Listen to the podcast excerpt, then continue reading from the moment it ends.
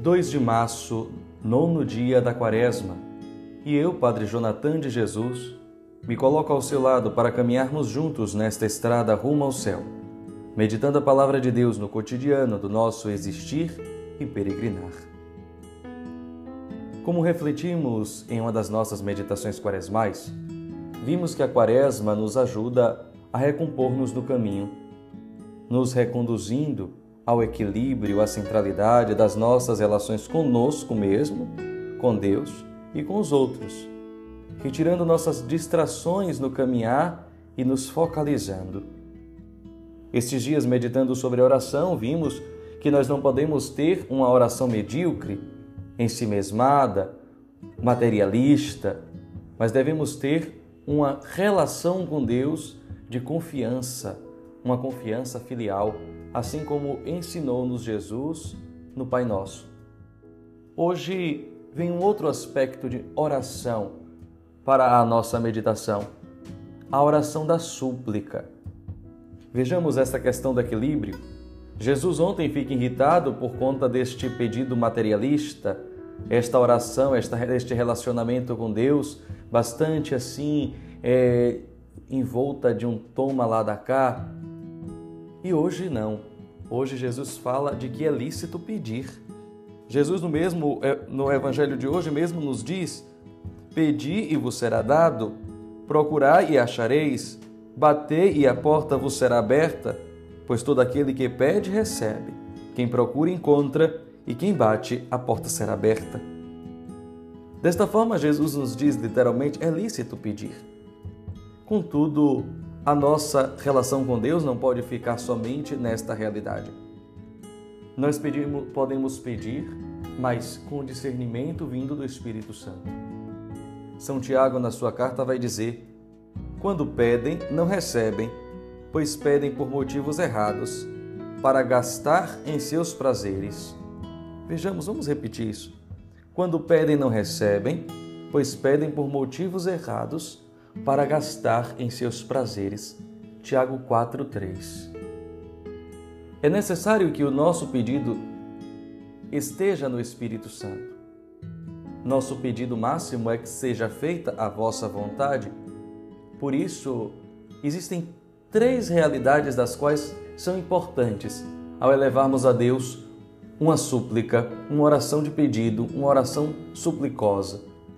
A primeira, isso que eu peço é para a glória de Deus?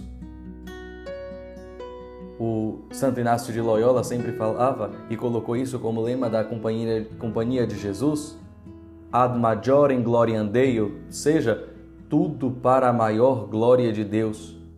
Isso que eu peço glorifica a Deus. Segundo ponto, isso que eu peço serve para a minha salvação? Para a minha santificação? Se não glorifica Deus, se não é para a minha salvação, mas para a minha vanglória, para os meus prazeres, como diz o apóstolo Tiago, para gastar com seus próprios prazeres, deleites, se é por vaidade, inclusive envaidecimento espiritual. E terceiro, se é para o bem dos meus irmãos e das minhas irmãs. Analisar isso que eu peço prejudica alguém? Tem vantagem sobre outras pessoas? Isso é muito importante. É lícito pedir, como nos diz Jesus, mas é necessário pedir no Espírito Santo. Pedir com discernimento. Recapitulando as três realidades, o que eu peço é para a glória de Deus, o que eu peço é para minha salvação, ou seja, para minha santificação? O que eu peço é para o bem dos meus irmãos e das minhas irmãs? Se o que nós pedimos está dentro destas três realidades, esperemos o tempo de Deus, porque há tempo para tudo, nos diz a palavra. Contudo, se falta alguma destas características, é necessário que a gente peça a Deus com súplica que nos livre deste mau desejo. Porque não é um desejo autêntico, não é um desejo que salva, mas é um desejo para a perdição. Assim, meus irmãos e minhas irmãs, renovemos a nossa confiança total no Senhor. Ele é bom, é clemente, é compassivo. O salmista disse hoje: Eu agradeço o vosso amor, vossa bondade, porque fizestes muito mais que prometestes.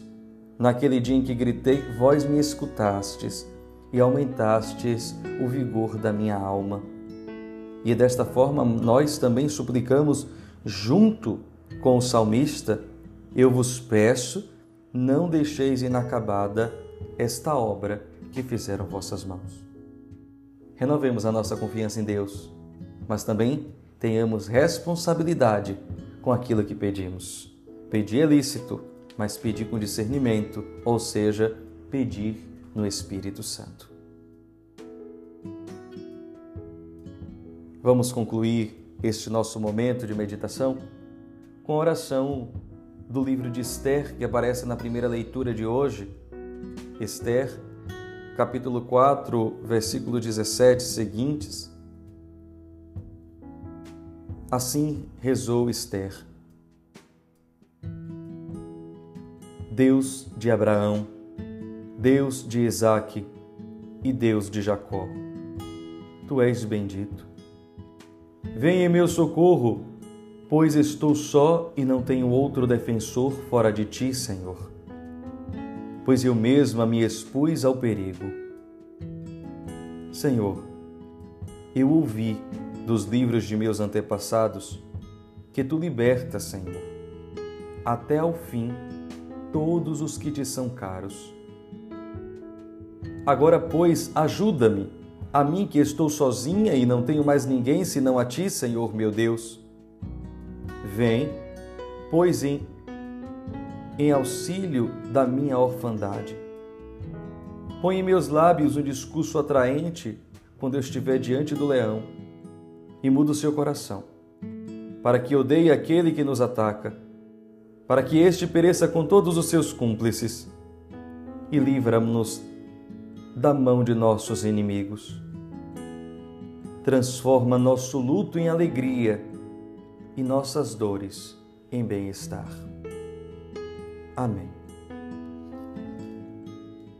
Abençoe-vos o Deus Todo-Poderoso, Pai, Filho e Espírito Santo. Amém. Ficamos hoje por aqui e continuamos esta nossa peregrinação caminhando lado a lado neste caminho quaresmal. Amanhã nos encontraremos mais uma vez. Amanhã, sexta-feira da Quaresma, dia de meditar a paixão do Senhor. Que o Senhor constantemente nos ajude a ter a fé firme e consolidada, saber sempre pedir no Espírito Santo e suplicá-lo. Não deixeis inacabada, Senhor, a obra que fizeram vossas mãos. E ainda, como Esther, transforma nosso luto em alegria e nossas dores em bem-estar. Maria, onipotência suplicante, rogai por nós.